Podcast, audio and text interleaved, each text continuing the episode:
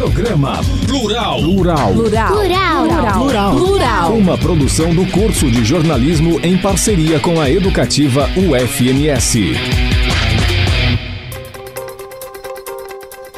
Tarde! Está no ar mais uma edição do podcast Plural, uma produção dos professores e acadêmicos do curso de jornalismo da UFMS. Eu sou Thaís Wolfer e apresento o programa de hoje com Bianca Tobin, Denise Rocha, Daisy Nascimento, Natália Alcântara e Rafael Pereira. E quem começa apresentando o tema de hoje é o Rafael Pereira. Boa tarde, Rafael! Boa tarde, Thaís e ouvinte. O tema de hoje é o serviço de delivery, que nada mais é do que o ato de entregar em casa. O termo é popular no mundo todo e era conhecido no Brasil como disque entrega. Durante a pandemia foi uma alternativa para muitos comércios, restaurantes e lanchonetes, já que estavam fechados ou com restrição de horário para o funcionamento. O serviço está alcançando grandes proporções com a criação de aplicativos exclusivos e está tendo um papel importante durante esse período de isolamento social. Para falar mais sobre o assunto, estamos com três convidados e a Natália irá apresentar eles para nós. Boa tarde, Natália. Boa tarde, Rafael. Para falar sobre o assunto, estamos com o presidente do Sindicato dos Motoentregadores do Mato Grosso do Sul, Luiz Carlos Escobar, com João Paulo Louveira, motorista de aplicativo de entregas, e com sócio de uma confeitaria, Leonardo Steffen. Obrigada por terem aceitado o nosso convite e é um prazer enorme tê-los conosco nesta tarde, para conversar sobre esse serviço que está presente no nosso dia a dia. Para vocês, qual a importância do delivery nesse período de isolamento social? Ocorreu alguma mudança no sistema de entregas delivery? Podemos começar ouvindo o presidente do sindicato, Luiz Carlos Escobar. Boa tarde a todos.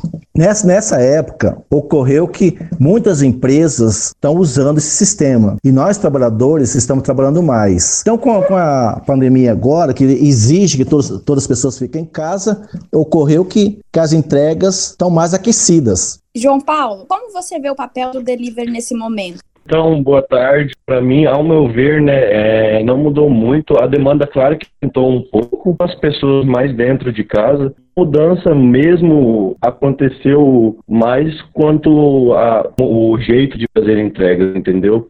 Na visão de uma empresa, qual a importância do delivery para você? Olha, uh, boa tarde a todos. Uh, o delivery, na verdade, ele vem como agregador. Uh, uma empresa ela tem o delivery para agregar no faturamento dela, ajudar no faturamento. Com os acontecimentos, ele transformou numa atividade essencial, né? Virou uma coisa essencial para a empresa, porque algumas empresas passaram a atender só delivery. Para falar a verdade, eu já trabalhei com esse tipo de entrega muito tempo atrás, só que eu não dei tanta importância. Eu não investi tanto na, no delivery. Agora que eu estou investindo, que eu tô, eu acho que é essencial para as empresas. As pessoas estão mudando os hábitos delas né? Vai ser essencial para sempre agora. As, as, empresas vão ter que se adaptar, vão ter que trabalhar mais com isso. Eu vou continuar, com certeza. Hoje em dia eu atendo só por uma dark kitchen, né? Que é uma cozinha é, especializada só em delivery. Então meu foco voltou diretamente para o delivery. Muito obrigada, Leonardo. Agora a gente vai passar para Bianca, que é quem faz a próxima pergunta. João Paulo, em sua opinião, qual a principal dificuldade de trabalhar com entregas nesse período de pandemia em relação ao medo de contrair a Covid-19 e os cuidados a serem tomados? Acredito que a pandemia vai deixar algumas coisas que a gente vai levar para a história da humanidade. Bom, quanto à dificuldade, eu não eu não realmente não senti muita dificuldade mesmo.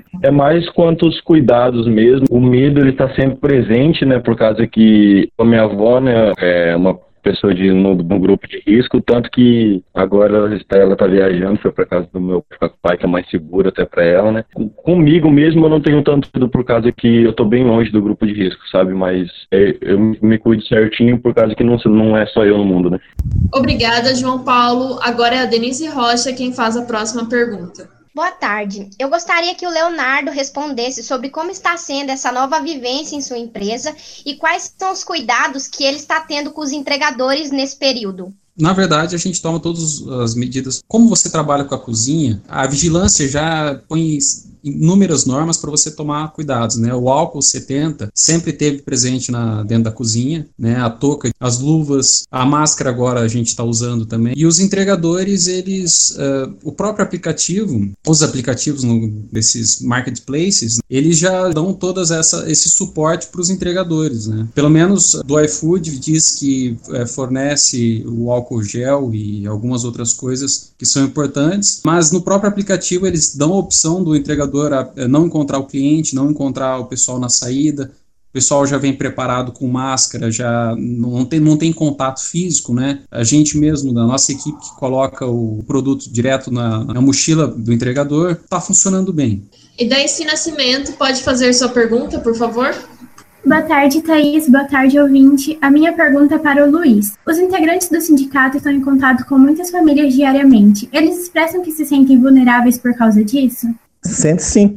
É até porque as empresas hoje, ela não cumprem com, com kit para o trabalhador, só uma aplicação, uma plataforma que, que cumpre, os demais não cumprem, o trabalhador tem que tirar do seu bolso. E para o trabalhador já é difícil ele tá ali ganhando o dia a dia dele e aí tem que comprar o material. O sindicato sempre está orientando o trabalhador. É muitas vezes é melhor você tirar do bolso e você se cuidar do que ser, ser contagiado. Então, nisso aí nós nos preocupamos muito e nós estamos sempre orientando os trabalhadores. Agora a gente reivindica as empresas também que ela cumpra, que ela com, com a exigência de dar álcool gel para o trabalhador, máscara, que o trabalhador toma todo o cuidado, que ele não tem que tirar o dinheiro do bolso dele para comprar esses kits.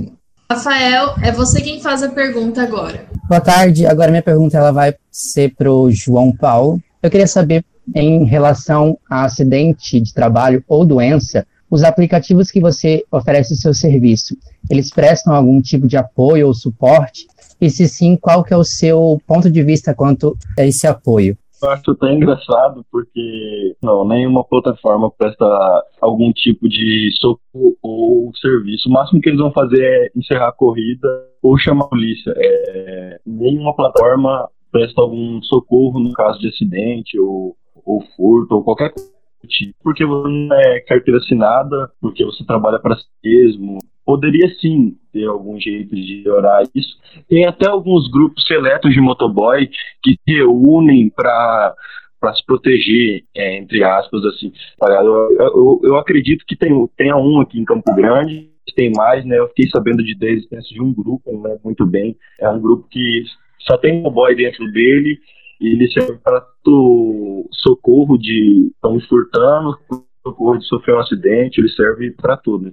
Mas quanto às empresas, não, a resposta é não. As empresas não ajudam se for de carteira assinada. É, para você achar serviço de motoboy hoje de carteira assinada, tá difícil. Obrigado, João Paulo. Então fica aí também a dica, né, para associações, também para as plataformas que trabalham com delivery, também ajudar mais os seus entregadores e quem presta serviço para eles. Estamos discutindo no podcast Plural dessa semana sobre o serviço de delivery nessa pandemia, com os convidados Luiz Carlos Escobar, João Paulo Louveira e Leonardo Steffen. E quem faz a nossa próxima pergunta é a Bianca. Luiz, em relação aos motos entregadores, eles estão se adequando às regras sanitárias? Quem fiscaliza isto? Existe algum órgão? Não, não existe nenhuma fiscalização. Os trabalhadores têm que se adequar, porque senão eles estão desempregados. O que acontece hoje é que os trabalhadores ficaram totalmente ali, ó, desamparados. Igual, igual o colega falou aí, hoje a, as plataformas, se você cancela uma entrega, eles te, te bloqueiam. Para você ser desbloqueado, você leva aí 30, 40 dias. Hoje tem que estar tá pedindo, pelo amor de Deus, para a plataforma, eu preciso trabalhar. Não pode ser assim. Eu acho que as empresas têm que respeitar mais o trabalhador, porque o trabalhador está aí em busca de prestar um bom serviço. Mas para isso também tem que ter o contraponto. E o que as empresas não estão dando é isso aí. Muito obrigada, Luiz. A próxima pergunta quem faz é a Denise. Leonardo, agora analisando o funcionamento da empresa, já houve reclamações relacionadas aos pedidos e como eles chegam no consumidor final, devido ao processo de transporte do delivery? Se sim, quais foram as atitudes tomadas? Olha, para falar a verdade, antigamente parece que tinha mais reclamação, porque tem todos os tipos de, de, de pessoas que trabalham no, como entregadores, mas a grande maioria são, são pessoas responsáveis, são pessoas, pessoas que, que trabalham bem. Eu acho que o que é importante, na verdade, é você ter uma embalagem adequada para fazer essa entrega. Porque o seu produto ele tem que estar tá em conformidade com, com a embalagem para chegar bem. Não adianta você ter um entregador que vai fazer tudo certinho um produto que, que não está com a tampa ideal ali, que está meio solto, que vai derramar. Então, tudo depende também eh, da empresa e o entregador também Antigamente diziam que tinha esses problemas de entrega, né? Mas os aplicativos também eles colocaram uma. Você dá nota para o entregador, né? Então você dá um, uma nota para o entregador e parece que eles também, hoje em dia, são bem responsáveis. Pelo menos os, os que, eu, que eu tenho visto aqui são pessoas que estão trabalhando super bem, viu? E quem pergunta agora é a Idaici. Sobre o salário, com o aumento da demanda do serviço de delivery, o salário sofreu alterações ou permaneceu o mesmo? Vocês acreditam que a pandemia prejudicou o trabalho de vocês e a sua renda de alguma forma? Eu gostaria que essa pergunta fosse respondida pelo Luiz e pelo João Paulo. Luiz, poderia começar, por favor? Todos os trabalhadores de motocicleta, eles recebem por entrega. Quanto mais eles trabalham, mais eles ganham. Então, eles sujeitam a trabalhar aí, ó, de 12 a 14 horas por dia para ter um bom salário. Se ele não tem um bom salário, para ele não tá, não tá suficiente. Com essa pandemia, resolveu muita coisa, que tem muitas entregas. Só isso. Ah, o salário não aumentou nada, continua a mesma coisa. Sua vez, João Paulo, por favor. Eu realmente não senti nenhuma mudança no salário eu senti sim que eu comecei a trabalhar mais, mas mudança mesmo não senti. É claro que a gente recebe por taxa, né? A gente recebe por entrega. O aumento da demanda, para mim, não foi tão caloroso assim. Eu não sei, eu realmente não senti tanto aumento da demanda assim no começo da pandemia. Bom, não sei se foi só comigo, eu realmente não senti o aumento da demanda tão vigoroso assim. É claro, uma, um pequeno aumento, mas nada que pesasse realmente no meu bolso, né? Posso falar para você que o aumento do salário não, não ocorreu, não. Natália, sua vez de perguntar. Leonardo, para a empresa estar presente nos aplicativos de entrega, é cobrado uma taxa mensal? Sim, sim, com certeza. Uh, o que, que é uh, os aplicativos, na verdade, são? Eles são marketplaces, né? Eles cobram uh, um valor alto de, de, porcentagem sobre o produto vendido, só que eles te dão um fluxo, né? Eles são como se fosse um, um shopping, eu, eu, comparo muito com um shopping, assim. Eles te cobram 27% do seu faturamento bruto, só que eles te direcionam o cliente. Então, uh, a ideia de você usar um aplicativo desses é você ganhar clientes que você não teria em outra, outros casos, né? Você teria que pegar esses clientes e transformar em próprios. Então você tem que estar trabalhando em todas as plataformas e também ter a sua própria plataforma para você não ficar dependendo uh, sempre deles e pagando essas taxas altas, né?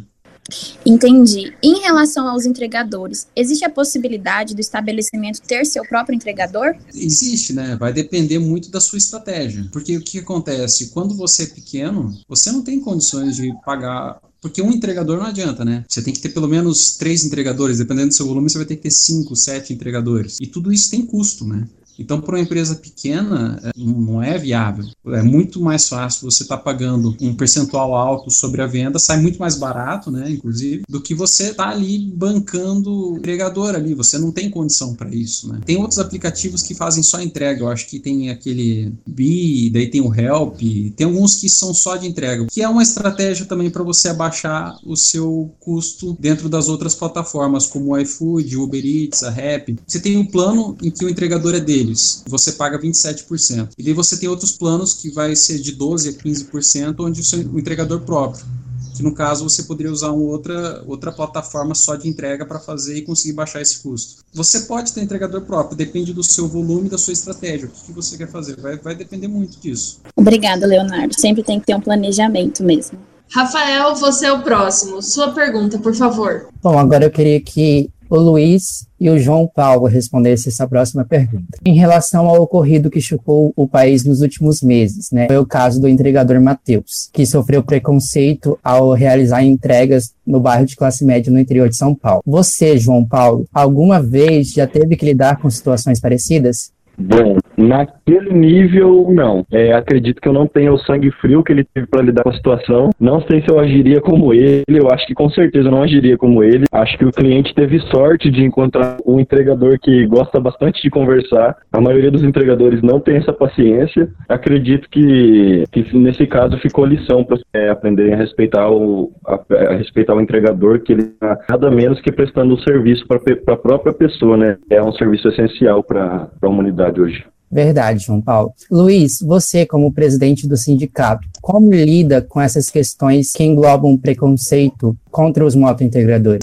Preconceito existe todo dia. Não existe só em São Paulo. Aqui no nosso estado acontece toda hora. Só que o trabalhador não está ali naquela hora que tem alguém filmando para encaminhar para redes sociais. Tem vários casos que chega a gente aqui no sindicato que eu posso passar até pior que isso. Dono de restaurante que não deixa o trabalhador adentrar no seu, no seu recinto, espera lá fora. Uma discriminação total. Uma discriminação que não tem água para o trabalhador tomar. Não tem, o, o, trabalhador não pode usar o banheiro do restaurante. Que época nós estamos vivendo? Essa época que nós estamos vivendo aí, isso é uma discriminação total. Então, todo dia nós vivemos essa, essa discriminação na pele. Nós, trabalhadores de motocicleta, sofremos isso aí. Eu acho que os empresários têm que mudar o sistema. Por isso que a gente pede. O trabalhador, quando acontece isso, procura denunciar. Mesmo que você não teve alguém filmando, procura denunciar. Procura uma delegacia, faz um boletim de ocorrência para que o sindicato possa levar adiante essa discriminação. Eu penso, os empresários têm que tratar melhor os trabalhadores. Nós não, somos, não estamos na, na, na época que se tinha escravo. Hoje nós somos trabalhadores, estamos ali para ganhar o, o, nosso dia a dia, respeitando a empresa, a empresa tem que nos respeitar. Nós estamos para trabalhar, nós estamos para prestar um serviço para a comunidade, mas a gente quer ser respeitado. Obrigado pela sua resposta, Luiz. E agora, quem faz mais uma pergunta é a Idaici. Eu gostaria de perguntar ao João Paulo se os clientes costumam tomar as medidas de prevenção necessárias quando vão receber o delivery em casa. Se eles utilizam máscara, respeitam o distanciamento, oferecem álcool em gel. A maioria utiliza sim máscara, é, álcool em gel eles deixam para passar depois que eu vou embora no produto. É, mas cara, eles a maioria sai de máscara, assim. Tem, tem alguns gatos pingados, alguns não usam. Às vezes tá no seu conforto de casa e esqueceu de ir para buscar o lanche. Bom, mas a maioria sim cumpre sim com com as cobranças. E agora, para finalizar, vamos para a última pergunta. Sabemos que os motoentregadores lutam diariamente para terem melhores condições de trabalho. Para finalizarmos entendendo mais sobre a profissão, Luiz, você poderia falar sobre os vínculos empregatícios? Como eles funcionam? As empresas costumam assinar a carteira e com a chegada de aplicativos de entrega como iFood e Uber Eats, algo mudou? Existe alguma regulamentação? O, o sindicato do Brasil todo está em busca de buscar um vínculo empregatício para esses trabalhadores, até porque são totalmente aí desamparados, eles estão aí prestando serviço sem saber quantos que eles vão levar para casa entendeu? Então eles querem ter uma garantia. Os sindicatos do Brasil todo estão preocupados nesse sentido. Aqui na, no, na Câmara Municipal de Campo Grande, o vereador Otávio Trade é, apresentou um projeto de lei que obriga as empresas a fornecer, sabendo que só uma empresa fornece, obriga todas as empresas a fornecer álcool gel e todos os itens que é para o trabalhador. E também temos uma, uma lei federal, um PL, que o nosso deputado Fábio Trade, daqui do Estado, ele é relator. Então eu peço para os trabalhadores, encaminhem as suas sugestões, como deve ser esse PL, entendeu? Para que possamos ajudar. Durante não houver o Ministério Público fiscalizando essas empresas, não vai, as empresas vão continuar, o trabalhador vai ficar totalmente desamparado e vai continuar desamparado. Então, eu queria me despedir dos entrevistados. Obrigada, Leonardo. Obrigada, João Paulo. E obrigada, Luiz. Obrigado, Thaís. Obrigado, Thaís. O podcast Plural fica por aqui. Obrigada, Luiz Carlos Escobar, João Paulo Louveira e Leonardo Steffen pelas informações. A realização do programa é dos alunos Bianca Tobin, Denise Rocha, Daíci Nascimento, Natália Alcântara, Rafael Pereira e Thaís Wolfer. Você ouviu uma produção dos professores e acadêmicos do curso de jornalismo da UFMS. Obrigada pela audiência e até a próxima semana. Você ouviu Programa Plural. Plural. Plural. Plural. Plural. Plural. Uma produção do curso de jornalismo em parceria com a educativa UFMS. De volta na próxima quinta, 5 da tarde.